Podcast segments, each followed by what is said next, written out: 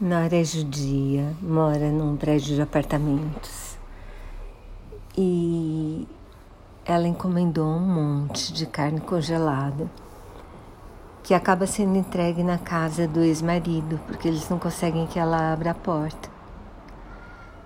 E aí, bom, ele não tem onde guardar a tal da carne, então ele sobe no apartamento dela, ele tem uma chave sobressalente e entra. Quando ele entra, ele descobre que ela se suicidou. Tem um monte de comprimidos no, no quarto dela e ela tá morta lá.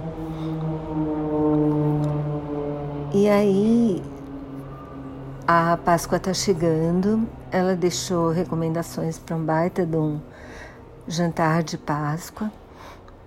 E só que ele está separado dela há um milhão de anos, ele tem um monte de mágoas dela, porque por causa da separação e porque ela tinha depressão e falava sempre em se matar, teve várias tentativas antes.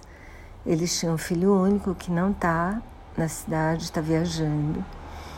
Aí ele avisa o filho, o filho pede para ele esperar e eles perdem a, o prazo para que ela seja enterrada antes do filho chegar e antes do feriado da Páscoa. Porque o rabino fala que tem um tempo em que não pode se enterrar ninguém.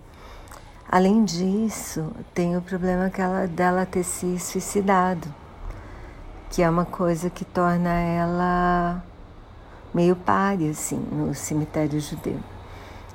E aí, tanto ele quanto o filho ficam indignados com a ideia, ele está bravo por causa dessa história da, da do jantar, ele acha que ela deixou tudo encaminhado para ele fazer exatamente o que ela queria.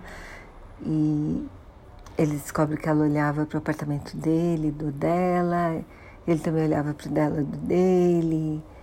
E, e é tudo uma confusão, mas o filme é bem carinhoso, assim.